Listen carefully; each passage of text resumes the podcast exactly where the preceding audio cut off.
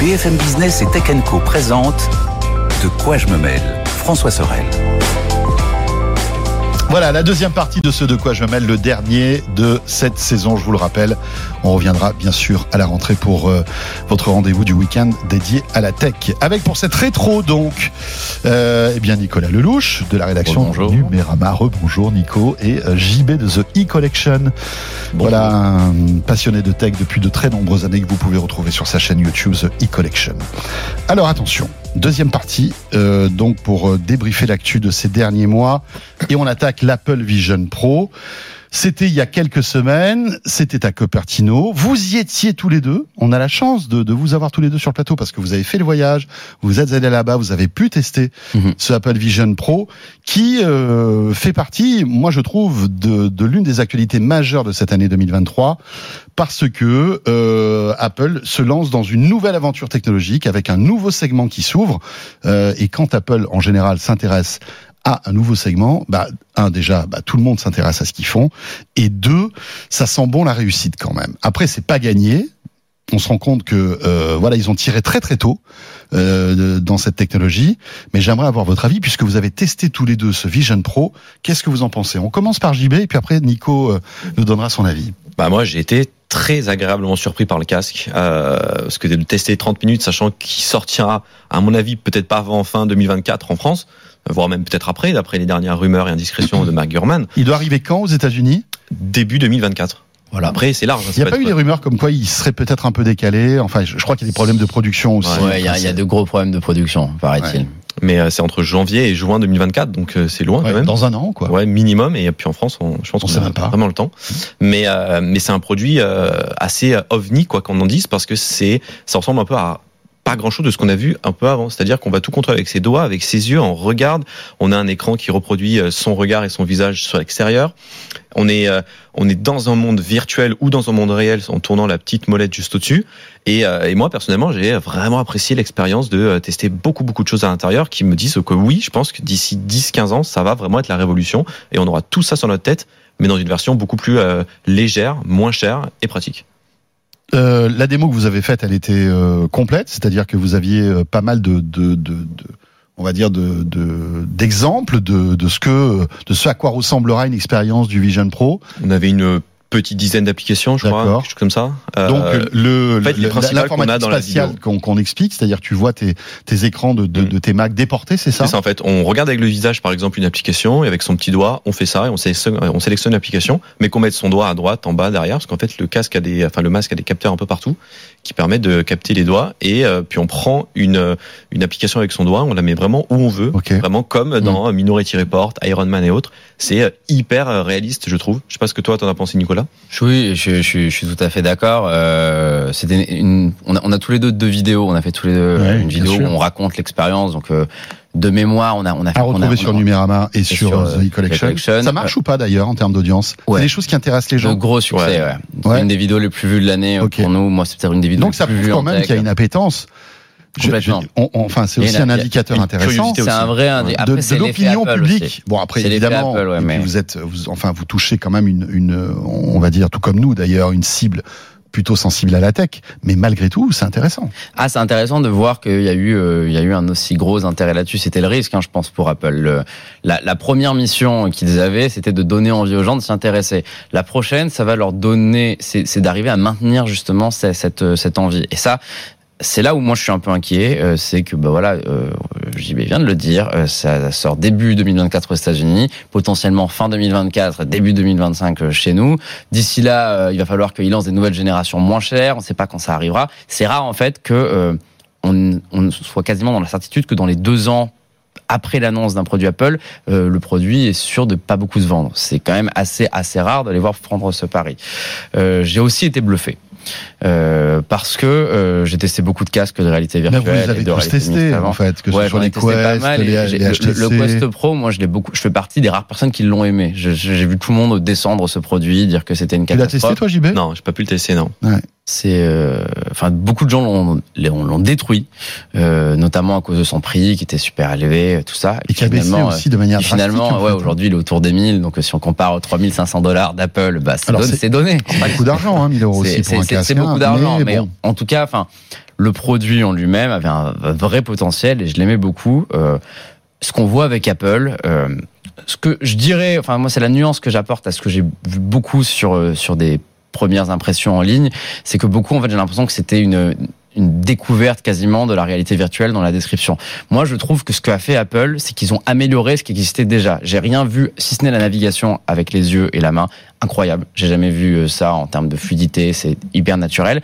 Mais C'est-à-dire que, excuse-moi, je te coupe, comme ils ont révolutionné l'ergonomie des smartphones avec, iOS ouais. et le premier iPhone, tu penses qu'ils ont trouvé la clé de Ouais, la révolution de l'ergonomie de ce monde qui est un nouveau monde en fait, et un nouvel OS, Ouais. qui est la VR, enfin en tout cas la réalité mixte. Bah, la navigation par la vision, ça me semble la bonne approche. Enfin, c'est un casque, euh, c'est des lunettes hein, pour de- par, par la vision et par les doigts. Par les doigts non aussi, parce parce qu'il faut sélectionner. Mais l'idée, c'est que euh, aujourd'hui sur le MetaQuest, on a déjà de la navigation avec les mains. Mais en fait, on met la main euh, devant euh, son champ de vision et en fait, on va voir sa main avec un pointeur bleu qui sort. On met le pointeur, pardon, on met le pointeur bleu sur une icône et on sélectionne pareil. Mais par contre, la main doit toujours être levée en l'air pour attraper des choses.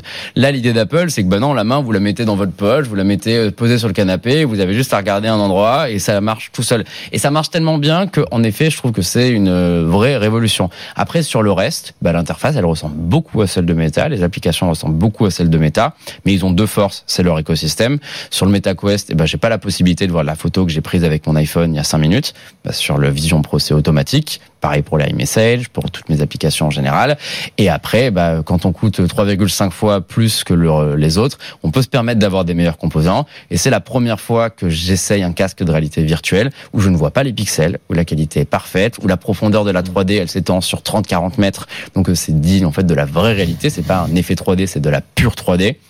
Donc en effet, le, le produit technologiquement est abouti. Mais on est d'accord que euh, c'est une vitrine technologique finalement. On a presque l'impression que ce produit euh, est pas fantôme, mais C'est un sera- mix de beaucoup, beaucoup de produits d'Apple. On a un peu d'Apple Watch, on a un peu de AirPods, on a un peu d'écran, on a du Mac, on a, on a tous les produits dans, dans ce dans ce masque casque. Apple l'a jamais dit d'ailleurs masque casque, ils disent juste euh, Vision Pro. Ils ordinateur spatial. Voilà. hein. Ils en Euh, mais c'est malin ça. ouais. Très malin. Et que- l'informatique spatiale, c'est cool, en fait. Et c'est Bah c'est- pas mal. Enfin, ça, ça explique le, le- un peu le concept. Mais je pense que c'est un terme qu'à terme, justement, on utilisera euh, souvent en disant, bah attends, j'ai mon ordinateur spatial qui est là, je le prends à la place de mon ordinateur classique que je Ouais. peux avoir ici, qui est portable ou fixe. Et euh, je pense vraiment que dans ouais, 5-10 ans, ça va vraiment être un standard parce que de ce que moi j'ai pu tester, ce qui m'a le plus surpris, c'est justement ces vidéos immersives avec Mhm. toute Ouais. cette euh, profondeur de champ, cette perspective qui est incroyable et qu'on ne peut pas euh, comprendre si on le teste pas, tellement on réalise pas. Moi, c'est vraiment comme si nos yeux étaient là et qu'on voit Ouais, cette ouais. perspective. avec des écrans 4K euh, de, de ouf, enfin des Ouais, trucs incroyables quoi, qui, qui, qui font que tu ne vois pas les pixels parce qu'il y a tellement la résolution est tellement élevée que même s'ils sont à quelques centimètres de ses yeux, bah tu vois pas les Ouais, et pixels. la techno d'écran est inédite aussi. Mais ce qui est intéressant, c'est ce que tu disais. Tu disais, euh, voilà, dans 5-10 ans. Mais c'est fou quand même de se lancer dans une aventure pour Apple d'un produit. Enfin, on reprend l'iPhone. Le premier iPhone, bon, euh, a fait le buzz, etc. Il était quasiment inutilisable. Il n'y avait pas de 3G. euh, Oui. euh, enfin, c'était vraiment Ouais. un truc. euh, voilà. Après, il y a eu le deuxième, l'iPhone 2, euh, 3G, 3G, euh, etc., etc. Et là, ça commençait. Mais il a fallu quoi, 2-3 ans? C'est L'iPhone 4 en 2010 qui a vraiment, je pense, installé les bases. Ouais, Mais même, même l'iPhone Mais- mais bon, en 3G est deux, un trois immense ans, succès. ouais. Enfin, c'est Mais le succès de Ce qui est Noël. intéressant, c'est qu'en opérateurs. 2-3 ans, d'un coup, c'est c'est devenu un produit, un produit mainstream. Ce dont on est sûr aujourd'hui, c'est que dans 2-3 ans, ce produit ne sera pas un produit Ça sera mainstream. peut-être même pas sorti. Oui, il sera peut-être même pas sorti partout. Mais donc, ça sûr. veut dire Ouais. qu'Apple a C'est évidemment, c'est inédit parce que dans leur si nous on le dit, si nous on le dit, eux, ça fait des années qu'ils le savent, ils ont dû payer des études incroyables pour savoir jusqu'où ça va aller, combien de temps ça va mettre avant qu'on ait tout ça sur la tête, et ils savent que c'est dans 5-10 ans, c'est ce que tu dis. Ouais, et moi, ce que je trouve fascinant, c'est le fait de se dire, bah voilà, on appuie sur un bouton, et on, Ah, on, on sait pas trop quand on va y arriver, mais il faut y aller maintenant parce que euh, on sent que c'est une voie qui mérite qu'on qu'on s'y mette maintenant. C'est c'est fort. C'est, ça leur C'est très ressemble courageux pas, aussi. Mais je trouve ça très Pas courageux. comme Zuckerberg euh, d'ailleurs. euh, ouais, ouais, tout à fait. Bah, Zuckerberg finalement est un des pionniers là-dessus. Après, euh, Et Apple, je pense qu'il est très Apple très est meilleur heureux. pour vendre l'idée. Il est très heureux que euh, Apple investisse et se mette sur ce marché-là. Pour lui, c'est un peu une hein. bataille. Enfin, les grands il- gagnants, c'est eux. Si le, le Quest 3 qui va être annoncé à l'automne euh, a un bon prix, enfin on sait qu'il a déjà un bon prix, mais qu'en tout cas qu'il il est bon, qu'il est, il est réussi du point de vue de la réalité mixte, euh, je lui prédis un immense succès à Noël. Et euh, même Meta, à mon avis, euh, ne, ne s'attend pas à un aussi gros succès. à- Ouais, Je vois alors, ça je dès cette année. Moi, je verrais plus quand oui, le parce casque qu'il y a la, d'Apple il y a soit la sorti. hype po- po- posée par Apple. Ouais, je suis pas sûr. Je pense que la hype là, je suis pas d'accord avec petit toi. à petit quand même. hein. Oui, ça va redescendre. En fait, il va falloir qu'ils recommuniquent sur ce Je cas. pense que c'est trop tôt encore. C'est encore Ah, trop je serais pas étonné que ça fonctionne bien. Aujourd'hui, pour les 500 euros, hein. 500 euros pour un casque de réalité mixte.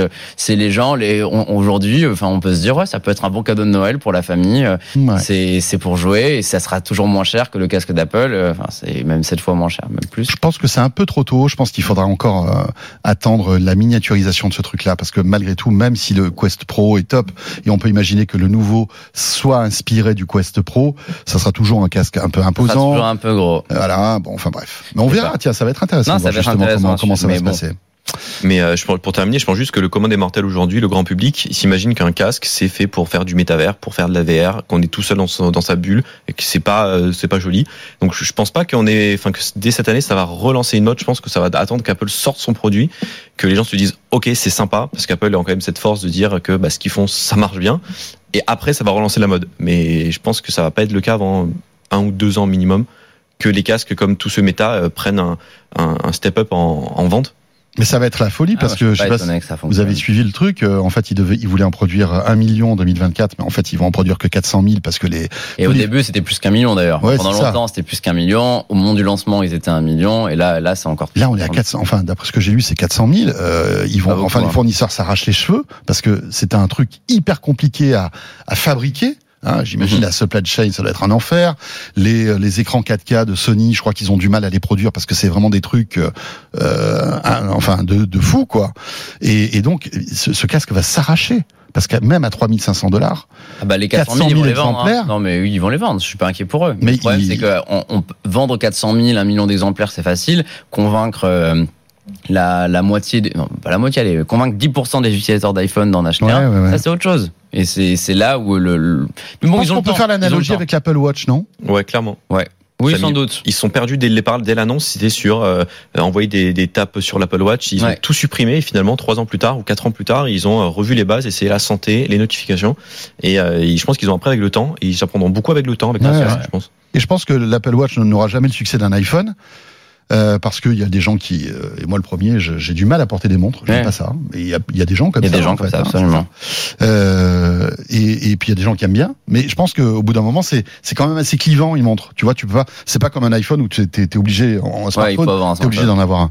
Euh, la montre, tu peux t'en passer, mais mais ça- c'est intéressant. Et je pense que La ce, tablette aussi, hein, finalement. oui, L'iPad euh, aujourd'hui, ça marche. Non, mais t'as raison. À terme, je pense que l'iPad. T'as raison, c'est pas indispensable. Ouais. C'est pas un produit indispensable, c'est clair. Euh, bon, Vision Pro, on verra bien hein, ce qui va se passer. Euh, Je pense que là, les développeurs doivent commencer vraiment euh, On va pas là. tarder à le recevoir là. Ouais. Ça, ça va pas tarder Ah, les premiers envois chauffer, là. développeurs. Ça Ah doit ouais, chauffer. va, ça va être cool. Euh, dans l'actu aussi, euh, alors quelque chose d'un petit peu moins heureux, mais qui, à mon avis, mérite qu'on qu'on s'y attarde, c'est euh, en fait cette euh, cette frénésie des constructeurs chinois qui euh, de, de smartphones, hein, j'entends, qui depuis quelques années inondent le marché européen, les Xiaomi, les OnePlus, les Realme, euh, les Vivo, euh, j'en passe et des meilleurs, Honor, etc. Honor, ouais. Huawei qui euh, s'en va gentiment parce que évidemment avec le ban US ils n'ont vraiment plus de sens de fabriquer des smartphones parce qu'il n'y a plus Google dedans.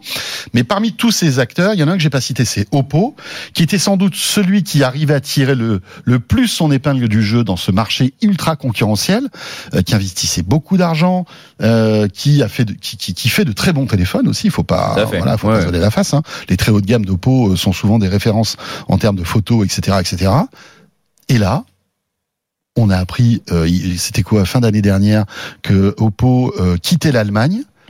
Et là, ils sont en train de quitter la France. C'est-à-dire qu'aujourd'hui, vous allez sur le site d'Oppo, vous pouvez plus acheter un smartphone Oppo.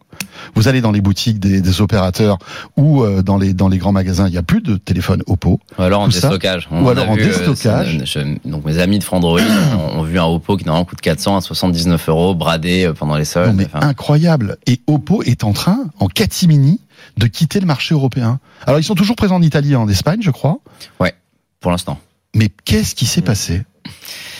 Bah, ce qui s'est passé, euh, c'est en effet un Parce peu, un c'est peu inédit triste. cette situation. On n'a jamais vu ça. On a vu des constructeurs partir. On a rarement vu un constructeur sur la pente croissante partir. Et c'est là où ça change un peu. Euh, en effet, tu l'as dit, Oppo, ils se sont positionnés très rapidement sur le haut de gamme des constructeurs chinois, qui était une place prise par euh, Huawei. Donc au début, ça n'a pas très bien commencé. Et puis euh, Donald Trump est arrivé, il a donné un sacré coup de pouce euh, à toute l'industrie. Huawei est parti, donc Oppo a pu devenir le constructeur haut de gamme chinois, avec Xiaomi qui a pris entrée, milieu de gamme et tout le reste. Les autres, en effet, il y en a trop. Euh, on l'a, toujours dit on- on- quand j'étais sur tes, tes émissions pendant longtemps. Toujours Bien dit que euh, on pouvait pas avoir Realme, Vivo, TCL, OnePlus, plein de marques. C'était destiné à un moment ce marché à se bouffer. Mais Oppo et Xiaomi semblaient bien partis pour être les deux survivants. Et à terme, moi, je voyais le marché avec 4-5 acteurs, Mhm. dont ces deux-là. Euh, ce qui se passe, c'est en fait, c'est juste une question légale. C'est que, euh, comme beaucoup de marques, euh, Oppo euh, a, utilise euh, la 4G et la 5G, que c'est des brevets qui sont détenus par Nokia, que Oppo n'a pas payé, que Nokia a attaqué Oppo en justice dans plein de pays, dont l'Allemagne, la France, etc. Et euh, en fait, je n'ai plus les chiffres. J'ai essayé de les retrouver avant l'émission, mais je les ai pas retrouvés. Mais je les avais lus à, un- à un moment euh, que euh, la somme que réclame Nokia par an à Oppo est équivalente à je ne sais pas combien, mais au moins 10 fois son chiffre d'affaires annuel en Europe. Ah ouais. Donc en fait, la réalité, c'est que soit on est sur une question d'image, donc on dit ok, bah je reste présent parce que je suis une marque chinoise puissante, je Oui. dois rester euh, Et en je Europe. veux- je- hyper important d'être là J'assume et je paye. et je paye, dans ce cas je dépense. Soit on se dit, bah en fait la réalité c'est que l'Europe c'est 2% de mon chiffre d'affaires, c'est la Chine qui me rapporte 70% de ce que je gagne, l'Inde et d'autres pays asiatiques. Qu'est-ce que je fous là? Genre je vais pas me ruiner alors que je peux gagner de l'argent avec la Chine. Donc ils sont partis de l'Allemagne parce que c'était là où le procès a eu lieu au début. Et maintenant, ils, petit à petit, ils vont Oui, parce qu'ils ont peur, en de fait, tous les marchés parce qu'il il va, il va avoir sans doute jurisprudence. C'est-à-dire que s'il y a eu euh, cette euh, condamnation en Allemagne, elle arrivera, elle, elle, Oui, elle mais- arrivera en France. Ils anticipent en fait tout ça, j'imagine. Et oui, Ils doivent avoir des conseillers juridiques. ça peut pas, ça peut pas leur apporter pour l'instant. Mais ce qui est fou, euh, ce qui est fou, Et puis il y c'est a que cette, euh, cette aussi il y a cette confrontation Chine-Europe, c'est-à-dire que Nokia c'est une boîte européenne. Il y a Euh, aussi ça, c'est qu'ils peuvent pas gagner ce bras de fer là, non, ils le ils peuvent savent. pas ils Mais peuvent ce pas qui, le est, ce qui est terrible, c'est qu'Oppo était partenaire majeur de Roland Garros depuis euh, plusieurs années. Ils sont depuis cette année partenaire majeur de la Ligue des Champions, quand même le plus gros événement de sportifs européens euh, tous les ans. Euh, donc voilà, il est, les, Ouais, ils, ils sont, ont investi ils sont des centaines partout, de ils, millions ont, pour rien. ils ont investi énormément. euh, Tout semblait euh, avancer petit à petit, mais Ouais, en ouais. bien. Ils ont déménagé leurs leur, leurs locaux parisiens. Ils ont ils ont pris euh, une tour à la défense. Ils sont installés euh, en début d'année. Donc, euh, enfin franchement, euh, même pour les équipes d'Oppo France, j'ai j'ai de la peine aujourd'hui Ouais, parce que, enfin, euh, elles n'ont rien vu venir. C'était, on leur a toujours assuré sur la question. Non, vous inquiétez pas sur les brevets, sur l'Allemagne. Enfin, je- il y a peu de chances que ça, ça nous concerne. Et ben voilà, on en est là aujourd'hui et tout ça se passe hyper brutalement et euh, pour une raison juste légale. JB, Mais, incroyable euh, cette histoire. Selon les sources officielles, euh, Oppo quittera pas la France. C'est ce qu'ils Ce disent. qu'ils ouais. disent, c'est que Oppo restera en France et que tous ceux qui ont des Oppo, ça continuera à marcher. Il y aura toujours du SAV qui existera. Donc je sais pas qu'est-ce que ça signifie vraiment de quitter la France en y restant. fermer les bureaux. Parce Ouais. qu'ils vont, ils vont, ils ferment les équipes françaises. En fait, ils- si j'ai bien compris, le plan actuel est de- est d'opérer le marché Oppo France depuis un autre pays ou euh, quelque chose. Ouais, mais enfin, fait quand tu retires tous les téléphones, c'est qu'il y a un souci quand Ah oui, même. non, mais en fait, c'est ça, c'est. euh, Non, mais on est c'est comme d'accord. Huawei. il- il reste- Huawei a passé trois ans à me dire face à face, mais non, nos smartphones vont super bien, on cartonne, alors qu'ils avaient perdu 99% de part de marché. C'est, euh, je pense que Ouais, c'est une question de, garder la face. Il y, a, il y a sans doute un peu de vrai. Hein, en effet, Oppo va pas complètement fermer euh, du jour au lendemain, mais la, la réalité c'est qu'aujourd'hui on va sur oppo.fr, il y a plus de téléphones vendus, euh, la Fnac euh, et les, les, les partenaires majeurs bah, ne sont plus rémunérés par Oppo. Il y a plein de publicités qui n'ont pas été payées, qui devaient le payer, qui ne l'ont pas été. Wow. Donc, euh, donc il s'est pas, passé quelque chose. Euh, Non, mais tu vois, un regarde jour, on tous les saura clients. exactement ce qui s'est passé, mais Tous les utilisateurs de smartphones Oppo qui ont cru en cette marque et qui ont acheté un téléphone, euh, franchement, euh, c'est pas terrible, quoi. Ils se sentent un peu Après, je pense trahis. pas qu'ils soient déçus du téléphone en eux-mêmes. Non, mais est-ce que tu très auras des mises à jour? Est-ce que tu auras des mises à jour espérer que oui, mais autant que, que on, on pourrait l'espérer? Est-ce que ton SAV sera assuré? Euh, bonne enfin, il y, a toutes ces questions-là, tu vois. Tu, c'est, c'est, enfin, quand, quand, quand tu lances une marque de smartphone, t'es responsable aussi de, de, de, enfin, t'as, t'as plein de responsabilités, quoi. Je trouve, c'est- mais je trouve cette histoire euh, Ouais. lunaire. les, les, lunaire. les, les équipes Mais françaises de- mais alors, tu vois, enfin, Ce qu'il y a de fou, c'est qu'aujourd'hui, hein. c'est Oppo. Pourquoi demain, ça serait pas Honor, par exemple? Pourquoi Nokia n'a- Ça peut. n'attaquerait pas Honor Je sais pas, ou- d'autres. question. Je sais pas. Enfin, y a, y a- tout est très opaque, en fait. Moi, j'ai- pour théorie que euh, le marché euh, du smartphone, il y a eu une grosse baisse hein, de, de vente mondiale. euh, c'est combien? C'est moins 13% Oui, là, évidemment. de- Là, on- 2023 on n'a et pas parlé du 2022, ça avait déjà baissé. Euh, Je pense qu'on a eu euh, l'âge d'or il y a quelques années où euh, on avait vu plein de constructeurs apparaître. En fait, là, quand on voit les chiffres, les gagnants, c'est Apple et Samsung. Hein. Apple grand gagnant, euh, ils Ouais, arrivent à piquer clair. de plus en plus d'utilisateurs. Android. Il y a une petite crise pour le monde Android quand même. Hein. C'est pas normal que Apple gagne autant de parts de marché et qu'Android en perde autant depuis plusieurs mois. Donc euh, Apple euh, est, est très en forme. Je pense qu'en fait on se dirige vers le retour du duopole Apple Samsung avec Xiaomi qui va récupérer des miettes sur, euh, enfin Ouais. des miettes non, euh, des Et Honor parts. aussi, non Parce que je suis même pas sûr. Moi, je pas pense, sûr je pense que du Honor, du Google, ils peuvent continuer d'exister, mais que euh, leurs chances de devenir euh, géants sont en train de, de s'amincir. Ouais. Et pourquoi les, enfin, je sais pas, mais les constructeurs chinois se concentreraient pas sur le marché chinois parce que c'est là-bas où ils font le plus de ventes et que dans le reste du monde, il reste que bah, Samsung, Apple et pourquoi pas Google, qui est quand même un acteur américain qui a énormément d'argent et qui essaie de chaque année quand même Bah, de ouais. grossir de plus en plus. Ça serait intéressant. Ça serait. Ben, je pense que les marques chinoises veulent s'étendre et c'est normal. On peut pas. Ouais, il y a oui, oui, super oui, sûr. Franchement, moi, Ouais. j'ai longtemps dit euh, quand je voyais les tests des Américains qui ne résonnent que au titre de il y a que Apple et Samsung dans la vie parce qu'ils connaissent rien d'autre. J'ai longtemps dit qu'on avait beaucoup de chance en Europe de savoir qu'il existe des alternatives parce que quand on est euh, quand on a le, le prisme américain, on a l'impression que l'iPhone est le meilleur en photo. Alors que quand on était en France, on savait que Huawei ou Oppo étaient capables de faire beaucoup mieux. Et euh, on avait cette chance-là de connaître des produits qui étaient dispo qu'en Chine. J'ai un peu peur que, avec le temps, finalement, en effet, tu as raison, le- les marques chinoises se recentrent sur l'Asie et, euh, et laissent l'Europe de côté. Parce que la grosse force de Google, c'est euh, l'IA justement. Euh, Les photos Ouais. de- du Google, c'est pas les meilleurs capteurs, mais par Ouais. contre, les photos sont juste géniales. Ouais, ouais, c'est et dingue. ça, les, le grand public Google à a potentiellement des chances, hein, c'est possible. Hein. Ouais, Google, Si-. S'ils mettent les moyens, il faut qu'ils mettent le paquet. Il Mais faut est-ce qu'ils le mettent le feront, paquet. euh, Surtout qu'on le voit et t'en as parlé, euh, il y a aucune évolution technologique dans les smartphones vraiment euh, véridique depuis 4-5 ans. Non, non, On tourne en rond. Donc c'est pour ça aussi que euh, les smartphones se vendent moins, les gens ont moins d'argent, ils se sont fait plaisir Ouais, ouais. pendant le confinement parce que ben voilà, ils avaient un peu plus peut-être de moyens et qui, qui ont fait qu'ils ont changé leur téléphone. Aujourd'hui, tout est pareil, les iPhones sont tous pareils et, euh, et finalement Oppo quand ils se sont lancés sur le marché, ils ont sorti des smartphones qui étaient très chers. Ouais. Et c'est peut-être pas la bonne façon de s'implanter dans un marché que d'arriver sur un truc très cher. Et comme le disait très justement JD qui euh, réalise cette émission, euh, c'est LG qui s'était retiré du marché du smartphone il y a quelques années. aussi. Mais, Mais, bon, ça marchait pas.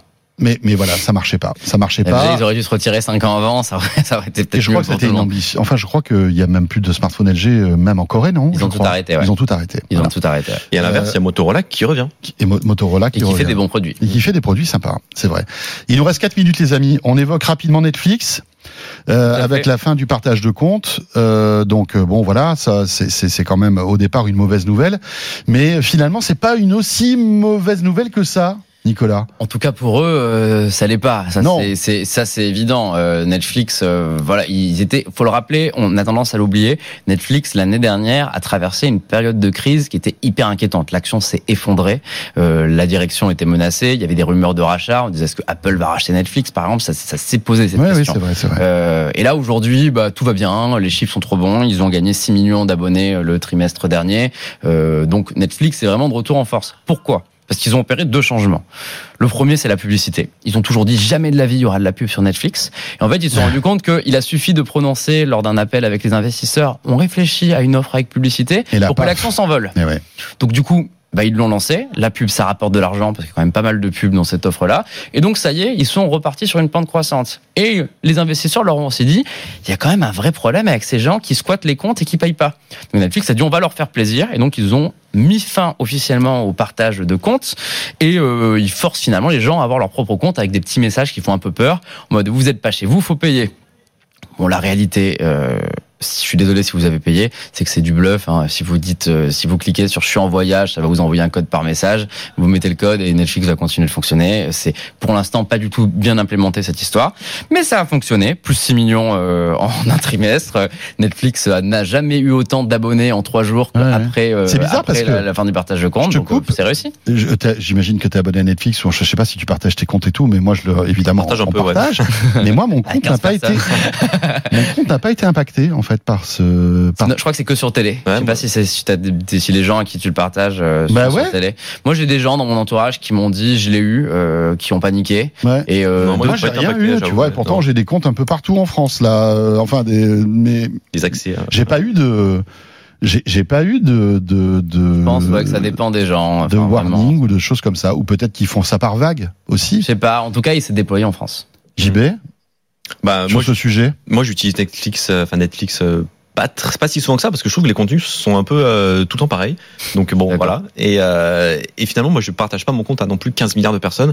Donc ça me concerne pas beaucoup, mais je trouve que tout ce que tu as dit en fait a 100% raison, qu'on peut toujours un peu contourner les, les, les lois en regardant ce qu'il peut y avoir par les mails, et surtout que Netflix, bah, finalement, a eu raison de lancer dans les abonnements publicité, parce que ça rapporte, et qu'ils suivent tout ce que les investisseurs peuvent dire. Et euh, c'est un modèle économique comme un autre, hein. ils ont raison de le faire, ça marche. Ouais, ouais, c'est clair. Après, je j'ai j'ai- j'ai jamais vu comment ça fonctionnait. S'il y avait beaucoup de pubs, par exemple, sur euh, sur la version euh, pub Alors, de Netflix. j'ai j'ai l'info, mais alors là, euh, je crois qu'il y a 20 minutes. Non, euh, s'il y a une pub toutes les 20 minutes à peu près et qu'il y a l'équivalent Je crois de. que c'est 4 minutes par heure. Ouais, j'allais dire 3, 3, 3 minutes par heure, mais ça doit être 4 minutes Ce qui, par heure. pour les, Ce qui est beaucoup, euh, hein, c'est pas ouais, mal. Hein. Mais par exemple, ce qui est très très peu par rapport aux médias américains, qui eux sont à 18 minutes Ah de oui, pub par c'est heure. plutôt dans les standards de la télé française, mais du coup pour les pour les Américains c'est super bien. C'est vrai. Et je pense que les, les Américains, finalement, 4 minutes de pub par heure, ils ont tellement l'habitude d'avoir 18 minutes que finalement, même en payant, ça doit Ouais. passer crème. Oui, mais C'est pas cher, hein. c'est c'est quoi? C'est euh, 6 euros par mois? Ouais, 6 Euh, Non, par non, j'ai une bêtise. Si c'est ça, 6 Ouais, euros par c'est mois. Cet abonnement, J'ai eu un 5,99. doute, ouais. il est pas en 4K le contenu? Non. Non, 1080. Voilà, donc en fait. Et deux on- écrans, tu peux le partager. Ouais. Mais bon, on En paye bonus. pour avoir de la pub et en plus on n'a pas la meilleure des qualités. Oui, c'est vrai. Oui, mais si tu compares, parce que là, ils sont en train de tuer l'abonnement essentiel partout dans le monde. Ouais. Donc, c'est-à-dire que là, dans quelques semaines, on aura le choix entre ça à 6 euros ou la même chose sans pub à 14 euros. Ouais, non. Fois 2, hein. Genre, tu te prends un fois 2, plus Et de tu fois rajoutes 2 Disney+, pour, euh, euh, juste pour tout enlever le la reste pub. hein. Ouais, mais t'as la pub, t'es 4K, content. tu t'as 4 Non, non, le, sur deux, deux écrans, t'as pas la 4K. C'est la même chose. C'est le même abonnement, mais euh, le 4 écrans, c'est euh, 18, 17, Ah oui, c'est ça, 49, un pardon. le raison. Donc, C'est vraiment euh, l'abonnement haut de gamme. Donc hein. c'est la même chose sans Ouais. publicité. Donc. Enfin, plus du double. Hein, donc vous, ça vous intéresserait d'avoir euh, une coupure pub toutes les 20 minutes à peu près euh, quand vous regardez votre série ou votre film sur Netflix? Moi, ça me sauvrait. Ouais, moi, sincèrement. je pense que ça me saoule. Déjà qu'on voit sur YouTube, Mais je ça nous pense que saoule nous- d'avoir de la pub. YouTube, j'ai YouTube Premium pour Moi les pubs, moi. Mais culturellement, nous en France, on est un peu plus allergique à la pub que les Américains qui, euh, voilà, en, en bouffent à longueur de journée, quoi. Mais c'est vrai que Mais la réalité, c'est que ça, même en France, ça fonctionne. Hein. Ouais, ça marche. Bien sûr, bien sûr. Bon ben voilà, le partage de compte Netflix, peut-être allez-vous euh, en profiter pour euh, vous regarder plein de séries. Euh, après de quoi je me mêle bien sûr. Et après le contenu de Tech Co, après le contenu de Numérama et après les vidéos de JB de The Collection. On vous parfait. autorise bon après tout ça à regarder Netflix. Euh, C'était un vrai plaisir que de vous retrouver et de euh, voilà passer toute cette saison encore une fois avec vous. Merci à Nico.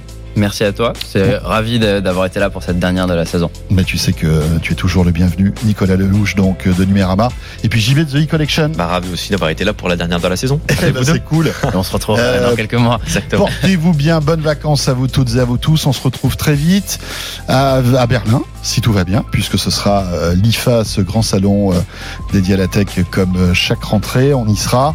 Euh, bonnes vacances encore une fois à vous toutes et à vous tous et à très très vite. De quoi je me mêle sur BFM Business et Tech Co.